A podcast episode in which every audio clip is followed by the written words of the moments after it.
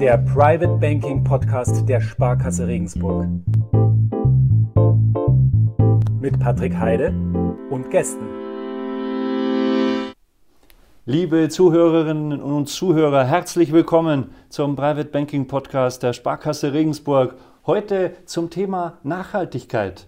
Ja, wir alle kennen es aus dem Supermarkt. Wir kennen den Bio-Kaffee, die Bio-Bananen. Wir fahren mit dem Fahrrad auch mal zum Bäcker und lassen das Auto stehen. Alles äh, tolle, tolle Elemente, aber wie ist das eigentlich bei der Geldanlage? Ähm, hier wird das Thema Nachhaltigkeit auch immer wichtiger. Und deshalb habe ich heute Albert Kammermeier eingeladen. Albert, herzlich willkommen heute in der Runde. Hallo Patrick, freut mich, dass du mich eingeladen hast. Der Albert ist ja Experte für das Thema Geldanlage im Private Banking, kennt sich auch mit Nachhaltigkeit aus und ähm, ja, bist du sozusagen der richtige Ansprechpartner. Aber Albert, gleich mal vielleicht von Beginn gefragt, Nachhaltigkeit, das ist ja kein geschützter Begriff. Ähm, wie definierst du für dich persönlich eigentlich Nachhaltigkeit? Gut, du fragst mich jetzt persönlich, dann muss ich fast anders beginnen. Ähm, persönlich heißt für mich äh, CO2-neutraler zu werden. Ich glaube, mhm. das ist äh, das bestimmende Thema der Zukunft. Äh, versuchen, äh, CO2 zu vermeiden mit all dem, was man selbst tut. Okay. Albert, jetzt gibt es ja diese, diese Begrifflichkeit ESG ähm, in der Finanzbranche. Kannst du das nochmal erklären, was, was da eigentlich dahinter steckt, die, hinter diesem sperrigen Begriff? Genau. ESG kommt ja mehr oder weniger auch vom Gesetzgeber. Mhm. ESG bedeutet zum einen beginnen wir mit dem E, Environment. Mhm. Das heißt, äh, wir gucken als Unternehmen darauf, was produzieren wir. Produzieren wir Windkrafträder, ähm, produzieren wir Panzer, was natürlich nicht ESG ist. Mhm. Ähm, dann äh, das äh, Thema Social, mhm. das S in, in diesem Begriff. Ja. Da gehen wir schon ins Unternehmen rein und äh, äh gucken darauf, wie werden die Mitarbeiter behandelt. Mhm, äh, okay. Äh, gibt es da einen Kindergarten? Äh, wie ist die Entlohnung? Gibt es da Kinderarbeit? Das ist also ESG. Ähm, mhm. Lass mich das G noch erläutern. Ja. Äh, Governance bedeutet dann am Ende auch, wie sieht es mit den Vertraglichkeiten im Unternehmen ja. aus? werden staatliche Richtlinien Schwarzgeld zum Beispiel, äh, Vertragsabschlüsse, wird das alles sauber gehandelt. Okay. Ähm, jetzt muss ich ehrlich sagen, am Anfang dieser Nachhaltigkeitsthematik, es ist ja schon, äh, hat eine gewisse Historie jetzt hinter sich, dachte ich immer, wie passt das zusammen? Autobauer, die auch nachhaltig sein können. Ähm, kannst du mir das erklären? Wie, warum passt das zusammen? Warum kann auch ein Autobauer äh, nachhaltig sein? Gut, da haben wir ja diese Zweigleisigkeit. ESG bedeutet eben, wie macht das Unternehmen sein Produkt? Mhm. Äh, das kann ja nachhaltig sein. Und wie zerstört dieses Produkt am Ende wieder die Umwelt oder belastet die Umwelt? Mhm. Jetzt ist ein Auto natürlich ein, ein, ein toller CO2-Produzent.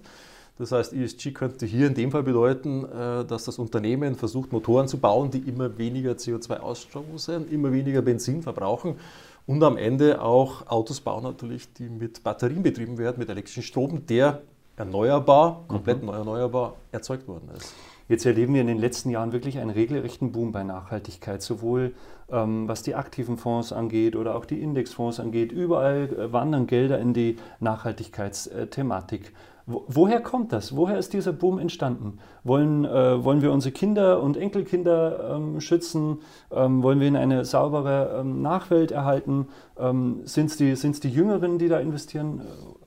Ich Was möchte den Boom vielleicht noch mal in Zahlen fassen. Das Handelsblatt hatte da mal einen Zweiseiter auch äh, rausgebracht. Äh, 2019, ähm, und ich formuliere mal, die verantwortlichen Investments, äh, so wurde es dort benannt, äh, trugen dann mittlerweile 1,5 Billionen als Investment. Und äh, wenn man da zurückblickt auf 2014, waren es gerade mal 437 Millionen. Also es zeigt, das Thema entwickelt sich. Und jetzt wieder zurück zu deiner Frage. Ähm, natürlich sieht man, dass die Umwelt belastet wird durch all das, was wir tun. Und viele unserer Anleger, viele Menschen wollen dagegen etwas tun und das nicht nur seit Greta, sondern eben auch schon länger. Und äh, dabei Mit Greta meinst du Greta Thunberg, diese richtig. Klimaaktivistin? Ja, genau. Okay. Und äh, äh, dazu gehört eben, dass ich mich selber äh, hier klimaneutraler bewege. Mhm. Und auch meine Geldflüsse, meine Investments so steuere, dass ich diese Unternehmen, die dafür Leistungen liefern, unterstütze, indem ich dort investiere in Aktien oder Anleihen. Mhm. Glaubst du denn, dass dieser Boom anhalten wird? Ist das, äh, oder ist das wieder nur so ein Thema, das jetzt hochkocht und dann wieder verschwindet? Ich denke jetzt gerade auch an die, an die Millennials zum Beispiel, die Generation, zu der gehöre auch ich, äh, die zwischen 1980 und Ende der 90er geboren äh, worden sind sind die nicht äh, in den nächsten, in den kommenden Jahren, werden die immer wichtiger und tragen dann zu diesem Boom bei? Oder wie ist deine Einschätzung? Also meine Prognose, wenn wir das Thema Corona hinter uns gebracht haben, wo wir sehr viel Kraft und sehr viel Gedanken natürlich momentan investieren, äh, wird das nächste Thema Klimawandel sein. Und mhm. wir haben ja jetzt eine große Adresse an unserer Seite wieder, USA, mit dem neuen Präsidenten Biden, der ja auch dem Klimaabkommen wieder beitreten wird und sehr viele Milliarden US-Dollar in diesen Bereich investieren wird. Mhm. Das heißt, da wird sich von staatlicher Seite her sehr, sehr viel tun, ähm, weil man dieses Problem erkannt hat jetzt äh, und nicht zu den Klimaleugnern gehört. Ähm, und äh, dieser Geldfluss äh, erzeugt natürlich auch bei den Firmen genau das Gefühl, ich muss mhm. da was tun. Mhm. Ich muss versuchen, Produkte zu bauen, die nachhaltiger sind. Ich muss versuchen, energieneutrale Produkte zu bauen. Und das hat wieder einen Impact im Endeffekt auch auf die Kunden, die sagen, naja, äh, E-Auto habe ich mich bisher verweigert, ja, aber weil die Effizienz dieser E-Autos und auch da äh, gibt es äh, einen tollen Wert dazu. Tesla, den kennt jeder. Mhm. Äh, der Pionier, was, was E-Autos anbetrifft, den Trend haben wir deutsche Automobilbauer erstmal verschlafen ja. und sich mit dem Dieselskandal rumgeschlagen. Ähm, wenn man reinguckt, das Tesla Modell 3, das mittlerweile gebaut wird, mhm.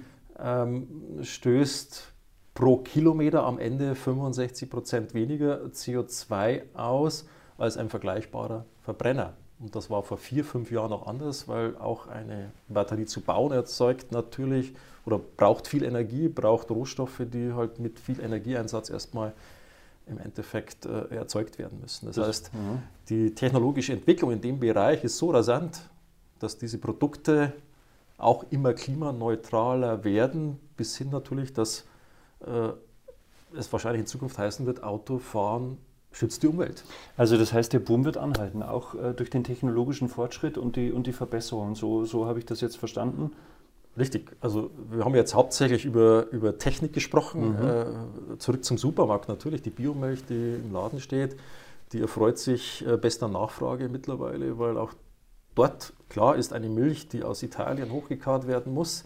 Äh, CO2-intensiver ist als die vor Ort. Und äh, der Biobauer, der das auch noch äh, mit den geeigneten Futtermitteln macht ja. oder die Kuh am besten, im besten Falle dann auf der Weise steht, äh, äh, Wiese steht, äh, an der freue ich mich natürlich, wenn ich Milch trinke. Weil du jetzt das Bio-Thema ansprichst, die Biomilch. Ich bin auch im Supermarkt unterwegs, sehe, die Bio-Banane kostet mehr als die normale Banane. Um bei diesem platten Beispiel zu bringen, ist es dann bei Geldanlagen nicht auch so, dass ich zwar investiere, aber am Strich bleibt eigentlich weniger Rendite Rendite übrig.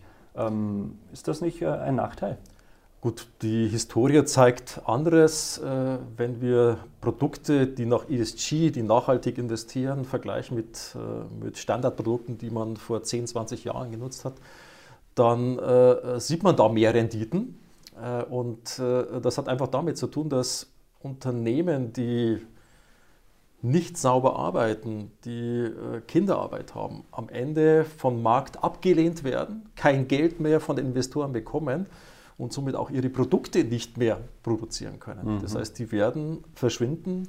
Äh, der Gesetzgeber wird auch sein Übriges dazu leisten, dass er eben Dinge verbietet. Und äh, mhm. somit das Unternehmen, das sich nicht daran hält, mit Sperren belegt werden wird. Das heißt, das ist ein Trend, der ist nicht aufzuhalten und äh, deshalb ist es äh, notwendig für viele Unternehmen im Endeffekt immer nachhaltiger zu denken und zu werden. Also das heißt, sowohl Nachhaltigkeit als auch Rendite sind möglich, es beißt sich nicht, sondern im Gegenteil, mehr Rendite ist sogar möglich. Genau, es beißt sich nicht und äh, wenn man einzelne Sparten anguckt, äh, vor allem im Clean Energy Bereich, mhm. der ja jetzt momentan gehypt wird, ich sage Solar, ich sage Windkraft, ich sage Wasserstoff, all diese Firmen haben eine extreme Entwicklung jetzt hingelegt, äh, weil dort Geld reinfließt von Anlegern, die überzeugt sind, dass diese Art der Energieerzeugung genau die richtige sein wird. Ähm, ob das noch gesund ist, was jetzt die einzelnen Firmen anbetrifft, äh, darüber kann man natürlich sprechen. Aber das ist, äh, das ist das Paket. Das heißt, es fließt Geld in einen Markt hinein, der für eine bessere Zukunft steht. Jetzt ist das ja ein richtiger Urwald, das Thema Nachhaltigkeit, wenn es um die richtige Geldanlage geht. Ich kann mich heute als Anleger informieren über Aktienfonds, über Indexfonds, was auch immer. Und da wird mir eine riesen Palette verschiedener Nachhaltigkeitsprodukte angeboten. Wie soll ich da überhaupt den Überblick ähm, behalten? Was äh, für Gedanken sollte ich mir eigentlich machen, bevor ich in die Bank gehe, bevor ich zum Albert Kammermeier gehe, um, um mich äh, zur Nachhaltigkeit äh, zu informieren? Ja, dadurch, dass das Thema natürlich an Breite gewinnt, äh, gibt es auch äh, immer mehr Produkte dazu. Ähm, und äh, äh, es wird zunehmend schwieriger zu entscheiden, in welche Richtung will ich denn investieren. Mhm. Also mein Rat an Anleger ist es, äh, für sich mal zu entscheiden, ähm, will ich äh, nachhaltig investieren im Sinne des Gesetzgebers. Dadurch entsteht eine sehr viel breitere Investitionsmöglichkeit, mhm. weil nach diesen Richtlinien werden wir Fonds anbieten als Sparkasse Regensburg die auch zum Beispiel weltweit, Europa oder in einzelnen Sparten anlegen mhm. werden. Mhm. Ähm, äh, das ist ein Teil der Geschichte. Der andere Teil der Geschichte ist, äh, will ich in Einzelsparten wie erneuerbare Energien bleiben. Mhm. Ähm, dann, dann wird es schon sehr viel spezieller. Ja, empfiehlst du das? Würdest du das höher gewichten als jetzt ähm, das Nachhaltigkeitsthema äh, an sich? Äh, da geht es nicht so sehr um meine Gewichtung. Ich denke, wir hören da dem Kunden natürlich sehr, sehr ja. gut zu und, und werden rausfiltern, in welche Richtung der Kunde denkt. Und äh, je konservativer ein Anleger uns seine Situation schildert, desto breiter werde ich ihm auch die Empfehlung geben, im Prinzip äh, Fonds zu nehmen, die nicht nur erneuerbare Energien abdecken, sondern mhm. eben auch in Firmen investieren, die Autos bauen, äh, das aber nachhaltig tun, die ja. äh, Getränke produzieren, aber, aber, nachhaltig. Ist das nicht ein Etikettenschwindel? Äh, das, das höre ich immer wieder, diesen Vorwurf Green, äh, Greenwashing. Also es steht Nachhaltigkeit drauf, aber was wirklich drin ist, wenn man dann in den Details nachguckt, ist überhaupt nicht nachhaltig. Wir waren vorhin bei den Autobauer-Thema äh, oder eine Nestle-Aktie, die immer wieder kontrovers diskutiert wird, die sich dann äh, in Nachhaltigkeitsfonds auch wiederfindet. Ähm, was ist, wenn ich das als Anleger äh, anders empfinde? Ne? Ich, ich, ähm ja gut, das persönliche Empfinden eines Anlegers, sage ich mal, äh, als Wirkung bedeutet dann, wenn ich damit nicht leben kann, dann werde ich diese Investition nicht tun. Yeah. Ich muss mich natürlich darauf verlassen, dass der Fonds, der ESG draufschreibt, sich auch nach diesen gesetzlich gesetzlichen Vorgaben richtet. Mhm. Davon kann man mal ausgehen, dass äh, da mal eine Firma reinrutscht, die vielleicht äh, ähm, versucht, T-Shirts nachhaltig zu produzieren, aber dann doch Baumwolle aus Kinderarbeit aus einem Ostblockstaat bekommen hat, weil äh, hier ein falsches Etikett drauf war. Das mhm. kann natürlich passieren, aber das werden ja einzelne Themen nur sein. Mhm. Äh, deshalb kann ich die gesamte Branche, dadurch kann ich nicht ESG generell verteufeln. Das macht keinen Sinn. Äh, ich muss mich darauf verlassen, dass äh, eben das gesetzliche Reglement dazu führt, dass sich Fondsgesellschaften, der Fondsmanager daran hält, was er draufschreibt. Und dann nochmal zu, zu dem Thema Blasenbildung. Wir haben ja äh, vorhin schon angesprochen, es ist ein enormes Wachstum in, in Anlagen der Nachhaltigkeit. Siehst du da nicht eine gewisse Gefahr auch einer, einer Blasenbildung? Ich sage nur Wasserstoff, Windkraft, erneuerbare Energien. Da war ein massiver Anstieg in letzter Zeit zu verzeichnen. Ist das nicht überhitzt und, und wie, wie frühere Blasen auch? Gut, die Frage stellt sich natürlich immer, wenn wir, wir Preisentwicklungen bei Aktien haben, ist das noch nachhaltig, was, was den Preis anbetrifft, äh, bezogen auf diese Firma oder nicht? Ich denke, das muss man dem Markt überlassen, dass es äh, in, in, Teilen jetzt wie Wasserstoff einen Hype gegeben hat, der im Moment ganz aktuell wieder abgebaut mhm. wird. Äh, das mag schon sein. Ich bin aber überzeugt, dass das Thema Wasserstoff das Thema der Zukunft okay. sein muss für diesen Bereich, denn äh, die Energieerzeugung ist der Kernpunkt allen Tuns. Ja. Mit all das, mit all dem, was wir tun, brauchen wir Energie. Morgens beim Aufstehen schon, in die Arbeit zu kommen, wieder heimzukommen, Essen zu machen. Wenn ich es schaffe, diese Energie hundertprozentig nachhaltig zu erzeugen, dann ist ein großer Teil Weg, des Weges gegangen. Das heißt, da wird viel Geld reinfließen, äh, Billionen äh, US-Dollars, auch in Europa ein Programm aufgelegt. Ähm, das wird diese Entwicklung unterstützen und nachhaltig positiv beeinflussen. Und ja. dazwischen bewegen sich Aktien eben mal extrem und mal nicht extrem. Aber das mhm. ist wieder ein Thema, das der Anleger für sich entscheiden muss, will ich was Spekulativeres haben oder will ich konservativer bleiben. Jetzt wissen ja die Unternehmen auch, dass den Verbrauchern Nachhaltigkeit immer wichtiger wird. Ist da nicht eine gewisse Gefahr dabei, dass dieses Thema Nachhaltigkeit ja in Anführungsstrichen ein bisschen missbraucht wird für, für, für das Thema Marketing, sich nachhaltig äh, darzustellen, obwohl es äh, vielmals gar nicht der Fall ist. Wie, äh, kann, wie kann der Anleger dann sicherstellen, nicht äh, auf, in solche Unternehmen zu investieren? Er stellt es eben sicher, dass er in Fondsmanager investiert, die genau das im Auge behalten. Okay. Denn der Fondsmanager kreuzt ja bei dieser Firma auf, der wird diese Fragen stellen, Ja. der guckt äh, in die Bilanzen rein, wo werden Produkte bezogen, wo, wo kommen die her, wie werden die erzeugt, äh, welchen Energieverbrauch hat die Firma. Also der Fondsmanager wird das richtig machen, Mhm. sonst äh, könnte er diese Ziegel nicht auf den Fonds draufschreiben Okay. darauf muss ich mich als Anleger verlassen. Und natürlich auch, äh, was für mich dann wichtig ist, äh, wenn ich eine Firma wie Nestle nicht leiden kann, Mhm. die ja auch in Nachhaltigkeitsfonds sein wird, was Ja, da vielleicht für den einen oder anderen nicht ganz verständlich ist, Ja. aber dann muss ich dieses Investment bleiben lassen. Ja. Auch wenn ESG draufsteht, dann werde ich diese Firma nicht in meinem Fonds haben. Ich werde sie nicht als Einzelaktie kaufen, sondern ich lasse das bleiben. Ich glaube, da muss jeder äh, sich selbst äh, nahe genug stehen, dass er diese Entscheidung treffen kann. Also sprich, du appellierst auch ein bisschen an den Verbraucher, an den Kunden, sich zu informieren und damit auseinanderzusetzen, wenn ich das jetzt so, so richtig raushöre. Ja, ganz klar. Äh, Zum einen nicht nur, weil er sein Geld ja dann dort reinsteckt, Ja. sondern äh, für mich ist es auch wichtig, dass nicht nur dieses Geld fließt, sondern dass sich auch der Kunde dann nachhaltiger bewegen Mhm. Muss und soll. Weil sich nur ein grünes Gewissen mit Geld erkaufen, aber trotzdem äh, nach Südamerika fliegen, macht ja keinen Sinn. Jetzt muss ich dich noch was zur praktischen Umsetzung fragen. Ich kann ja als Anleger, stehe ich vor der Wahl zweier Hauptelemente. Die ETFs, die Indexfonds, die als sehr, sehr kostengünstig gelten und die aktiv gemanagten Fonds, wo wirklich noch ein Mensch da sitzt und aktiv auswählt, nämlich Unternehmen A oder B in den, äh, in den Fonds sozusagen mit auf. Was ist denn dein ähm, Ratschlag an die Anleger? Beide Produkte haben ihre Daseinsberechtigung. Ähm, ich glaube, wir müssen das als Berater sehr genau mit dem Kunden erarbeiten. Äh, denkt er eher konservativer, denkt er eher langfristiger, wird immer der gut gemanagte Fonds mit einem tollen Manager vorne drauf die bessere Wahl sein.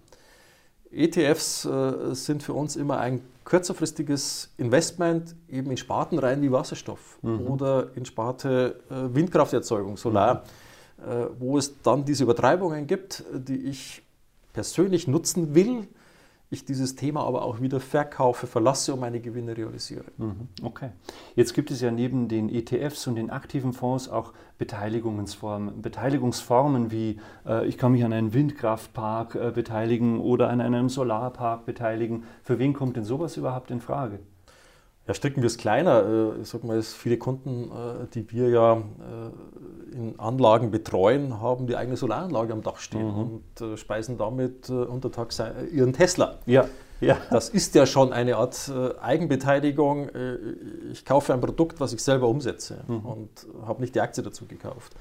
Ähm, äh, wer das nicht kann, äh, weil er eben die Solaranlage nicht aufs Dach legen kann, weil er selbst äh, kein Feld hat, wo er das hinstellt, der kann sich natürlich an solchen Beteiligungsstrukturen dann äh, mit Geld beteiligen, investieren. Ist das nicht Und- risikoreicher als und- jetzt der äh, Fonds? Ähm, nicht unbedingt. Mhm. Äh, dort stecken natürlich Risiken eben, nehmen wir das Beispiel Solaranlage, wenn die Sonne nicht so strahlt, wie es prospektiert ist, Mhm. dann wird dort weniger rauskommen. Ähm, dann ist mir äh, die eigene Solaranla Solaranlage am Dach natürlich lieber, weil ich dann weiß, wo steht das Teilchen, äh, was produziert, produziert es täglich.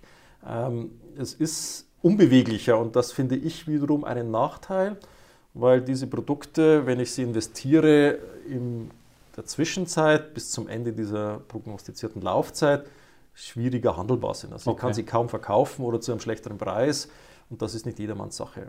Lieber investiere ich dann wieder in diese Fonds, die Ja. ich täglich äh, handeln kann, wo ich täglich einen Preis sehe, wo ich eine Mixtur habe. Jetzt komme ich morgen zu dir in die Bank und sage, Albert, hier, äh, 10.000 Euro, äh, investier die mal. Ähm, wie, wie, wie gehst du vor? Wird das sofort investiert? Sofort morgen? Oder streckst du das über einen längeren Zeitraum? Was empfiehlst du mir hier? Na gut, Patrick, von dir hätte ich jetzt natürlich mehr wie 10.000 Euro Ah, ja, erwartet, Ähm, aber bleiben wir mal bei 10.000 Euro. Ähm, ich denke, das ist kundenindividuell. Ähm, es, es gibt Kunden, die diese aktuellen Kurse als hoch empfinden. Da bleibt nur der ratierliche Einstieg. Okay.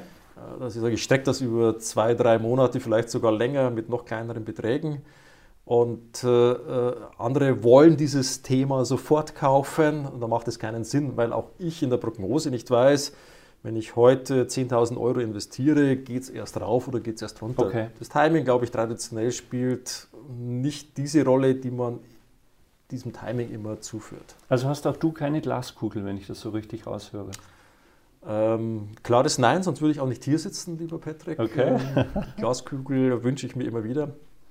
Äh, ich glaube, wichtig ist äh, in all diesen Themen gesunder Menschenverstand und der Wille zum Risiko. Denn Aktien bergen ein gewisses Risiko. Äh, wir beraten da gerne, wie viel Risiko in den jeweiligen Produkten steckt. Und dann glaube ich, werden wir auch einen relativ hohen Zufriedenheitsgrad beim Kunden bekommen, dass er eben ein Produkt hat, das er am Ende auch wirklich wollte. Prima. Ja, liebe Zuhörerinnen und Zuhörer, da haben wir doch jetzt, denke ich, viel erfahren zum Thema Nachhaltigkeit ähm, in der Geldanlage. Sie sehen, der Albert Kammermeier ist, ist ein echter Profi. Rufen Sie ihn an, schreiben Sie ihm eine E-Mail, wenn Sie Fragen haben zur Nachhaltigkeit. Er ist da gerne für Sie da. Und äh, ja, lieber Albert, vielen Dank, dass du dir Zeit genommen hast. Ja, ich danke dir auch für, diesen, äh, für diese Plattform, dieses tolle Gespräch. Prima. Dankeschön. Und äh, ja, bis zum nächsten Mal. Schöne Grüße hier aus der Lilienthalstraße der Sparkasse Regensburg. Tschüss und auf Wiedersehen. Tschüss.